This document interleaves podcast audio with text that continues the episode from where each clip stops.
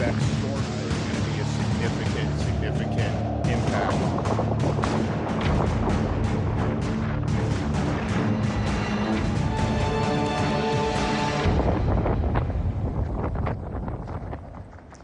Bienvenidos a El Mundo al Día.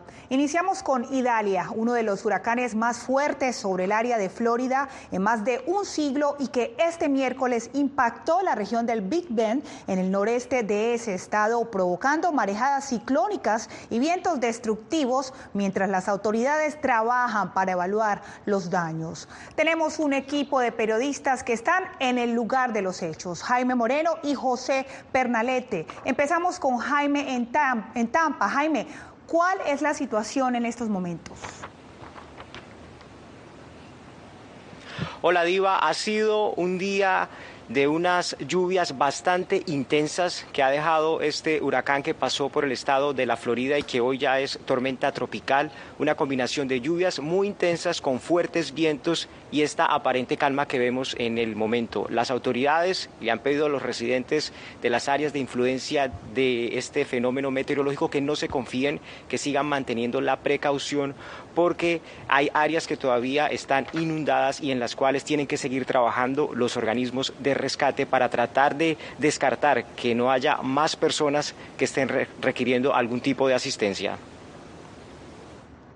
El huracán Idalia tocó tierra en la mañana de este miércoles cuando tenía una categoría 3 a lo largo de un tramo escasamente poblado de la península de Florida llamado Big Bend. Derribó árboles e inundó pueblos pesqueros. El gobernador de Florida, Ron DeSantis, dijo que no se reportaron por ahora víctimas, pero la patrulla de carreteras de Florida había informado previamente sobre dos accidentes fatales a los que identificó como relacionados con Idalia. Nos enfrentamos a esto en cada tormenta, lo que es una fatalidad que es un resultado directo de la tormenta, versus lo que sería algo en lo que tienen una fatalidad, que es algo desafortunado, pero que no necesariamente tiene que tener un factor causal con la tormenta. Idalia fue brevemente un huracán de categoría 4 durante la noche. Se debilitó a categoría 1 después de impactar el condado de Taylor. El huracán Idalia fue un evento sin precedentes, ya que no se había registrado un huracán importante en la zona del Big Bend, pero los expertos dicen que el cambio climático ha provocado un aumento de la temperatura del océano, poniendo en peligro cualquier área.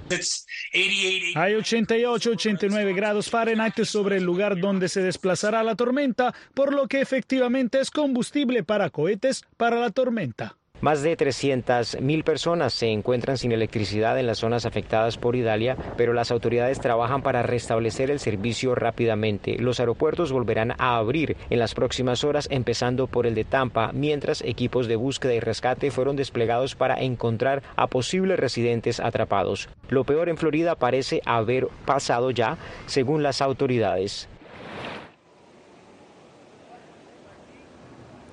Fuera de la búsqueda de posibles personas que estén atrapadas o en dificultades, hay ya toda una cuadrilla de técnicos y expertos, al menos 600 personas, tratando de restablecer el servicio de energía eléctrica en todo el estado. Esa es una de las prioridades que tienen las autoridades locales por el momento, Diva.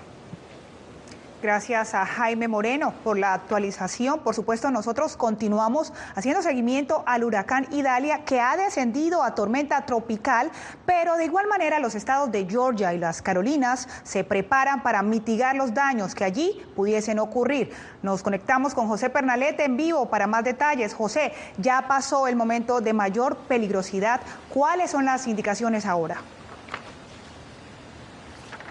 Bueno, se trata de un esquema de precaución que se mantiene pese a que el Centro Nacional de Huracanes afirma que se ha reducido la intensidad de los vientos, no deja de ser condición de riesgo eh, la probabilidad de inundaciones y también las fuertes precipitaciones. Esto en torno a todas las áreas de posible impacto en el trayecto de esta manifestación que en estos momentos recorre lo que es gran parte de la cercanía del estado de Georgia. Veamos.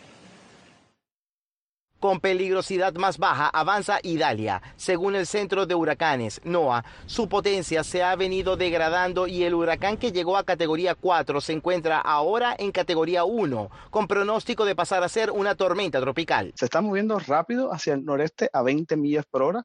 En las próximas horas estará cruzando Georgia, ya para mañana saliendo por las Carolinas, degradado como una tormenta tropical, y después se alejará de nuestra zona. Normalmente cuando el huracán se encuentra sobre el océano es cuando gana intensidad, pues se alimenta tanto de las aguas cálidas como de elementos de la atmósfera. Es por ello que al estar en tierra firme se reduce de manera significativa la posibilidad de crecimiento de Idalia, aunque la alerta sigue activa. Todavía categoría 1 es un huracán que puede causar daños, como dije, tumbar árboles, tumbar ramas, eh, postes de electricidad, puede causar daños a lo que es el techo de la propiedad. Todavía estamos hablando de un ciclón que, especialmente cerca de ese centro donde estamos viendo sus vientos fuertes, todavía puede causar daños considerables. Los estados de las Carolinas, al igual que Georgia, por donde hace paso el huracán, se encuentran bajo estado de emergencia para facilitar el acceso a fondos en caso de que sea necesario. En lo que a servicios públicos se refiere, prestados por el sector privado, tenemos conocimiento de casi 61 mil usuarios sin electricidad en este momento.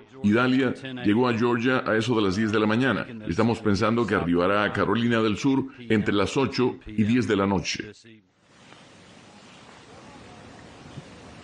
Aunque la contundencia se sigue degradando, es necesario mantenerse con la precaución activa. Es decir, de acuerdo a la oficina NOAA que maneja este tipo de advertencias, indica que el 75% de las personas que se ven afectadas gravemente por consecuencia de estas manifestaciones ciclónicas, esto ocurre porque no acatan las medidas de precaución, toda puesto que debido a la elevación de los niveles del mar puede comprometer las áreas residenciales, es decir, acatar las normas de evacuación de manera preventiva. Este es el informe. Nuevamente contigo, Diva.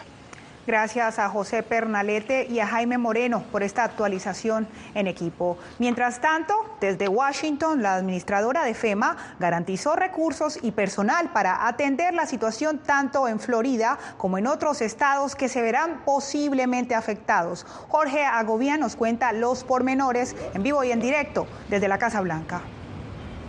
Adelante. La directora de FEMA dijo que es muy temprano para hacer una evaluación sobre los desastres que generó este huracán, ahora tormenta tropical en el estado de Florida. Se mantuvo bastante eh, o, llevó a, la, población que debe estar, eh, como decía José, preveyendo cualquier situación que pueda ocurrir en el estado de Georgia, Carolina del Sur y probablemente en Carolina del Norte. Hay un despliegue de FEMA de las agencias del gobierno de Estados Unidos desplegadas en los tres estados, indicó la funcionaria. Escuchemos. Tenemos más de 1.500 socorristas federales que están sobre el terreno en el área afectada. Esto incluye más de 300 miembros del personal de FEMA, así como más de 500 miembros del personal de búsqueda y rescate urbano, listos para apoyar cualquiera de las solicitudes del Estado. También hay fondos que se han aprobado para el estado de Georgia y el estado de Carolina del Sur, donde se espera haga paso esta tormenta tropical y que pueda ocasionar, como lo decían nuestros compañeros, inundaciones. De eso habló el presidente Joe Biden desde aquí, desde la Casa Blanca, durante esta jornada y también de las implicaciones climáticas de este y otros fenómenos naturales. Le hice al gobernador que si hay algo que los estados necesitan en este momento, estoy listo para movilizar ese apoyo. No creo que nadie pueda seguir negando el impacto de la crisis climática. Basta mirar a nuestro alrededor, inundaciones históricas, sequías más intensas, calor extremo, importantes incendios forestales que han causado daños importantes como nunca antes habíamos visto, no solo en las islas hawaianas de Estados Unidos, sino también en Canadá y otras partes del mundo.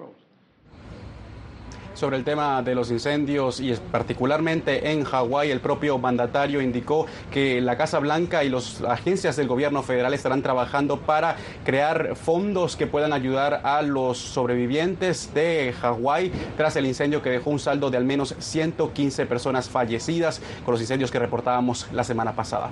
Diva vuelvo contigo.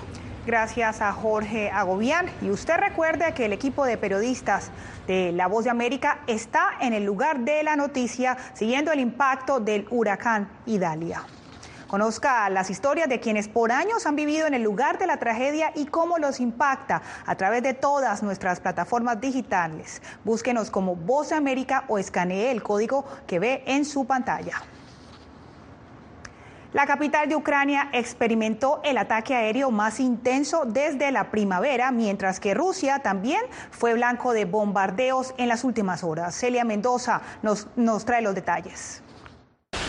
Los ataques de Rusia contra la capital ucraniana se intensificaron en las últimas horas, según las autoridades en Kiev, que confirmaron la muerte de al menos dos personas y dos más heridos tras registrarse bombardeos que lograron ser contrarrestados por el sistema de defensa aérea. No sabemos si fue un dron o un cohete. Miré dónde golpeó. Miré lo que pasó a la casa. Los garajes están en llamas. No sabemos cuántos cohetes y garajes fueron destruidos porque los bomberos y la policía no quieren dejarnos entrar. Entre tanto, Rusia denunció ataques en su territorio, según indicó la vocera del Ministerio de Relaciones Exteriores, María Zakharova. Esta noche, como saben, el régimen de Kiev utilizó drones para atacar varios objetivos en varias regiones rusas. Según datos preliminares, un aeródromo civil militar en Skov fue atacado. En Briansk, un edificio administrativo resultó dañado. En el distrito de Dersinsky, de la región de Kaluga, un vehículo aéreo no tripulado se estrelló contra un tanque de almacenamiento de petróleo vacío. Drones ucranianos fueron derribados en las regiones de Moscú, Oriol, Ryazán y Tula según datos preliminares, como resultado de estos ataques. Afortunadamente, no hubo víctimas. Mientras el conflicto se intensifica a más de un año y medio de su inicio, la administración Biden confirmó que enviará 250 millones de dólares adicionales en armas y municiones a Ucrania. Incluye municiones adicionales de artillería y defensa aérea, equipos de remoción de minas, vehículos médicos y otros equipos para ayudar a Ucrania a contrarrestar la actual guerra de agresión de Rusia. Mendoza, Voz de América, Washington.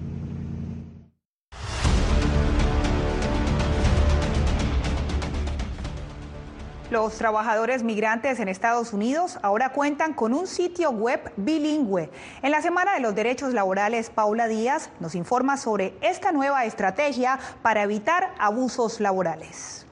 Si trabajaste en los Estados Unidos y crees que no te pagaron, trabajadormigrante.gov es la herramienta digital desarrollada por el Departamento del Trabajo para ayudar a los trabajadores a comprender sus derechos laborales, pero no solo a quienes viven en Estados Unidos, sino también para quienes trabajaron en este país y dejaron cuentas pendientes.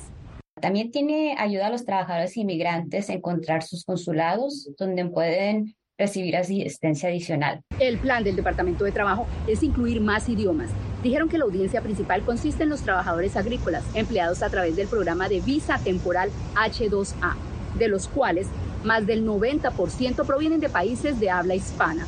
Los funcionarios aclararon que esta ayuda se ofrece sin importar el estatus migratorio. El sitio web ofrece información sobre reclutamiento, acoso, discriminación, salarios y horas laborales, seguridad y salud en el lugar de trabajo, represalias y una guía sobre cómo presentar una denuncia. Eh, consideramos que este tipo de recursos son muy necesarios y más que todo porque en este caso también es eh, disponible en dos idiomas, en español y en inglés. La Red Nacional de Jornaleros dijo que en estos momentos hay una crisis de abusos laborales y condiciones de trabajo inseguras. A esta página le falta algo muy importante y eso es el reconocimiento que a los trabajadores indocumentados muy a menudo eh, sufren represalias. El representante de los jornaleros se refirió a una medida anunciada por el Departamento de Seguridad Nacional para proteger de la deportación a trabajadores indocumentados víctimas o testigos de la violación de derechos laborales y que son amenazados por estos empleadores con reportarlos a las autoridades migratorias. Paula Díaz, Voz de América, Washington.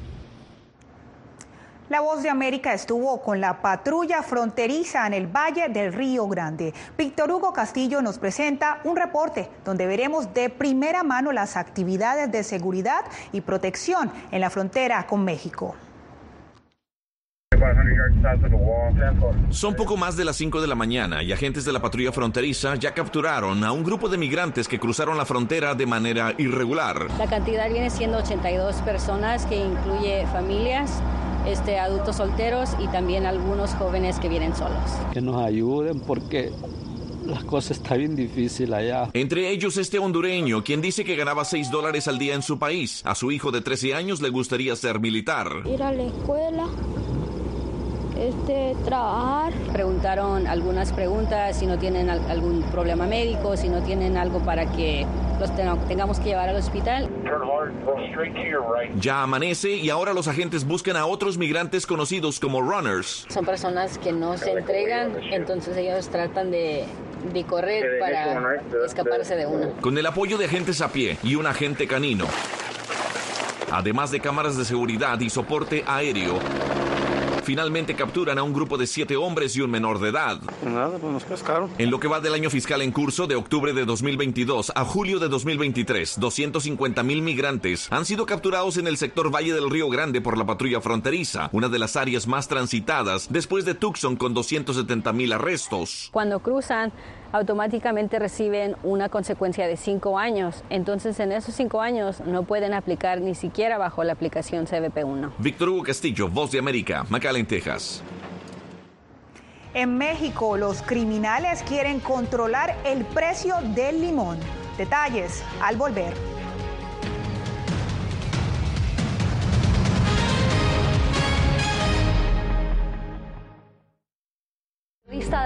Y presentadora del noticiero El Mundo al Día. Informar desde la capital de Estados Unidos es uno de mis mayores logros. Desde Washington, D.C. tengo la oportunidad de llevarles a ustedes las voces que claman por la democracia y los derechos humanos. Transmitir esas expresiones y su diversidad es parte de mi compromiso con ustedes, porque en La Voz de América la prensa libre importa.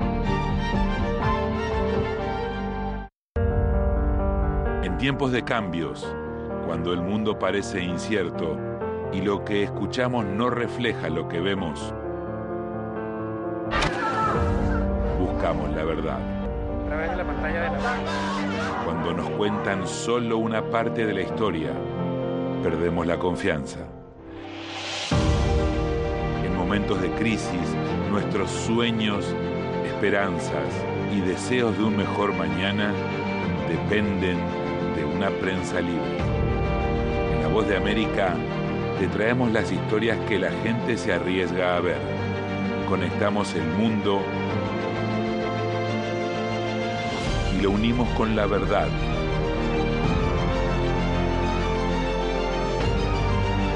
En La Voz de América te presentamos el panorama completo.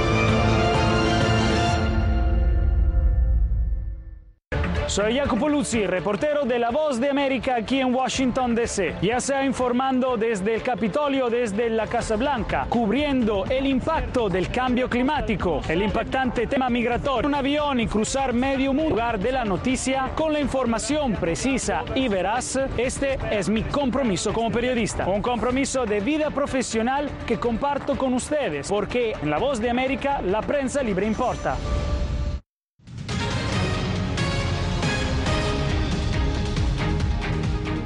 Las autoridades acusan al crimen organizado de acosar a los agricultores para controlar el precio del limón, uno de los principales rubros de exportación de Michoacán, México. Desde la capital mexicana nos informa Anareli Palomares. Los productores de limón de Michoacán están viviendo un auténtico infierno desde que dos grupos criminales empezaron a disputarse la producción del cítrico que genera divisas pues ya no, ya no pueden participar de la actividad productiva quienes cortan el producto, luego los productores no pueden comercializarlo. Una realidad que ha ido creciendo y en sitios como Apatzingán ha terminado en violencia. Es la principal actividad económica la, la, producción de limón y estimamos que tenemos alrededor de, entre las comunidades rurales y, y aquí a Paxingán, alrededor de 300, de 3.000 familias que se ven afectadas. Yo quisiera que el gobierno pues nos apoyara más para que hubiera corte todos los días y así poder mandar a los niños a la escuela, poder ganar más dinero. Desde que el narco impuso sus reglas, solo pueden cortar limón tres veces a la semana. Como consecuencia, los precios ya se dispararon. Son eh, temas mediáticos, eh, propagandísticos de algunos grupos. Vamos a seguir combatiendo a cualquier eh, tema delictivo. La realidad es que los productores ni siquiera deciden a quién vender el limón que producen en Michoacán, considerado el oro verde del país. El estado de Michoacán lleva años inmerso en la violencia, lo que ha afectado incluso la producción de limón. Ahora los campesinos piden auxilio para recuperar la normalidad o abandonar el sitio. Anareli Palomares, Voz de América, México. Y escuchen esto, delincuente capturado será quemado, dice uno de los carteles ilegales que grupos de civiles comienzan a exhibir en Ecuador durante un incremento en los índices de violencia en la nación andina. Néstor Aguilera nos trae el reporte súper peligroso. Es el testimonio de una humilde comerciante que vive y trabaja en una zona periférica de Quito.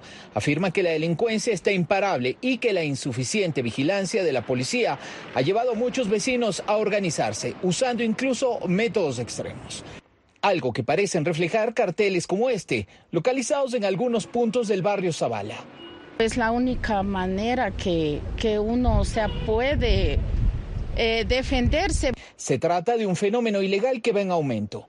Advertencias a extraños para que eviten acercarse a determinadas zonas y una organización comunitaria que depende de cada sector.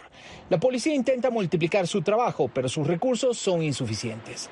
El barrio Zavala forma parte de la parroquia Calderón, la más numerosa del país, en la que habita cerca de medio millón de personas, pero es custodiada por apenas 400 policías. La gente perdió la credibilidad no en la policía, en la justicia. Tenemos resultados hasta para exportar, pero ven que en la noche están detenidos y al otro día pues gozan de estas medidas jurisdiccionales que le hablo. Sin embargo, el sociólogo Napoleón Saltos cree que entre las causas de la violencia está también la relación del crimen organizado con el poder político. Los índices son alarmantes. El Ecuador este año terminaría con 40 muertos cada 100.000 habitantes. El potencial incremento de la tasa al que alude Saltos podría eventualmente situar al país andino con la actual tendencia a una similar a la alcanzada por Venezuela en 2022, según Inside Crime. Néstor Aguilera, Voz de América, Quito. Al regresar, en El Salvador denuncian más de 180 muertes dentro de los centros penitenciarios.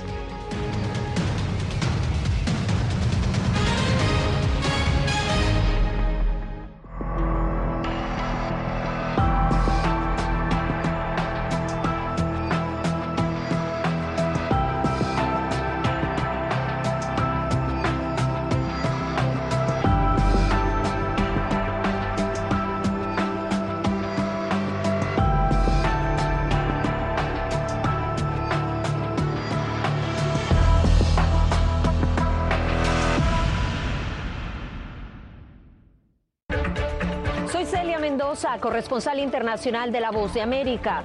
Desde que me uní a este equipo de profesionales hace más de una década, he tenido la oportunidad de descubrir un mundo de noticias que comparto con ustedes. La Voz de América habló con el director. Porque siempre estoy en el lugar de los hechos, entregando información veraz, clara y precisa, manteniendo nuestro compromiso periodístico, porque en La Voz de América la prensa libre importa.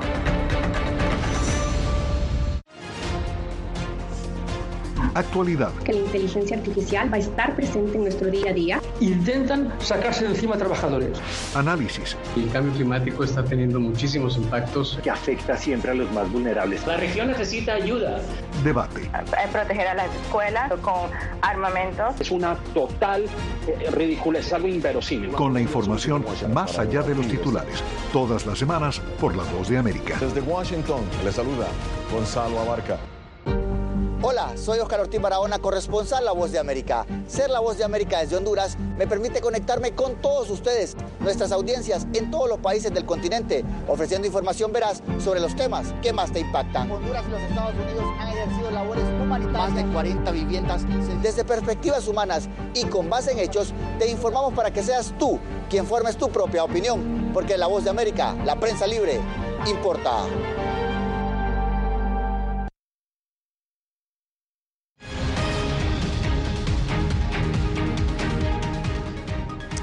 En Chile, el presidente Gabriel Boric anunció un plan nacional de búsqueda de las miles de personas desaparecidas y asesinadas durante el régimen militar de Augusto Pinochet entre 1973 y 1990. 1.469 personas fueron víctimas de desaparición forzada y solo 307 fueron encontradas e identificadas, según cifras oficiales. En El Salvador denuncian por lo menos 180 muertes en el marco del régimen de excepción. Claudia Saldaña nos informa que según una organización, las muertes se han producido dentro de los centros penales. El régimen de excepción ha estado vigente durante 17 meses. La Asociación Socorro Jurídico Humanitario presentó un informe que señala que más de 180 personas han muerto en las cárceles como consecuencia del régimen el 50% de estas muertes fueron muertes violentas. En este caso hablamos que hubo torturas. Cuando hablamos de torturas hablamos de vapuleos, estrangulamientos. Asegura que otras murieron por padecimientos crónicos o enfermedades terminales. 30% de estas muertes fue por falta de tratamiento médico, que es otra forma también de hacer tortura. Recientemente, el comisionado presidencial para los derechos humanos, Andrés Guzmán, y la procuradora de los derechos humanos, Raquel Caballero, realizaron una visita al centro de confinamiento del terrorismo SECOT para verificar las condiciones de los reos. El funcionario dijo que las condiciones son buenas. Que estén bien, buenas tardes. No existen violaciones de derechos humanos que están dentro del eh, momento que están pasando por su vida están en condiciones dignas. Pero algunos abogados, como Otto Flores, aseguran que las autoridades deberían entrar a penales como Izalco o Mariona, pues es ahí donde hay reporte de muertes y no solo en la nueva cárcel construida por el gobierno. Eso es preocupante porque inclusive quien está avisando de estas muertes no son ni siquiera las mismas autoridades del centro penitenciario, sino que son funerarias que tienen contactos con los empleados de la administración penitenciaria. Hasta ahora el gobierno no ha dado información oficial sobre la cantidad de personas muertas dentro de los centros penales. Claudia Saldaña, Voz de América, El Salvador. Ya volvemos con más aquí en El Mundo al Día. Soy Verónica Villafañe, corresponsal para La Voz de América en Los Ángeles. La Voz de América me ha dado el espacio para contar las historias de personas excepcionales y continuar informando sobre las noticias más importantes y relevantes para nuestra audiencia, presentando los hechos de forma imparcial y con fuentes confiables, principios fundamentales del periodismo. Por eso valoro trabajar con La Voz de América, donde la prensa libre importa. Actualidad. Que la inteligencia artificial va a estar presente en nuestro día a día. Intentan sacarse de encima a trabajadores. Análisis. El cambio climático está teniendo muchísimos impactos. Que afecta siempre a los más vulnerables. La región necesita ayuda. Debate. Proteger a las escuelas con armamentos. Es una total eh, ridícula, es algo inverosímil. Con la información más allá de los titulares. Todas las semanas por La Voz de América. Desde Washington, le saluda Gonzalo Abarca. Soy Claudia Saldaña, corresponsal de La Voz de América en El Salvador. Ejercer el periodismo es un desafío que crece constantemente frente a la complejidad del escenario político de mi país. Presentar todas las voces, todos los ángulos y el contexto nos permite ofrecer a ustedes, nuestras audiencias, un panorama más completo de nuestra realidad. La imparcialidad está en el ADN de la BOA y me siento orgullosa de ser parte de este gran equipo de profesionales que demostramos cada día por qué la prensa libre importa. Poder ser la voz de la denuncia de tantas personas que sienten fuertemente vulnerados sus derechos. Una de las, de las patas que sostiene la democracia debe ser la libertad de prensa. Periodismo, la prensa libre importa, una coproducción de La Voz de América con nuestras afiliadas en la región. ¿Cómo garantizar que las voces lleguen a quien tienen que llegar? Impunidad, indolencia de la justicia son nuestros principales enemigos. Disponible en vozdeamerica.com. La intolerancia es una característica, no la excepción. Periodismo, la prensa libre importa, una coproducción de La Voz de América y CDN. No puedo mirar hacia otra parte cuando veo lo que está ante mis ojos. Disponible en vozdeamerica.com.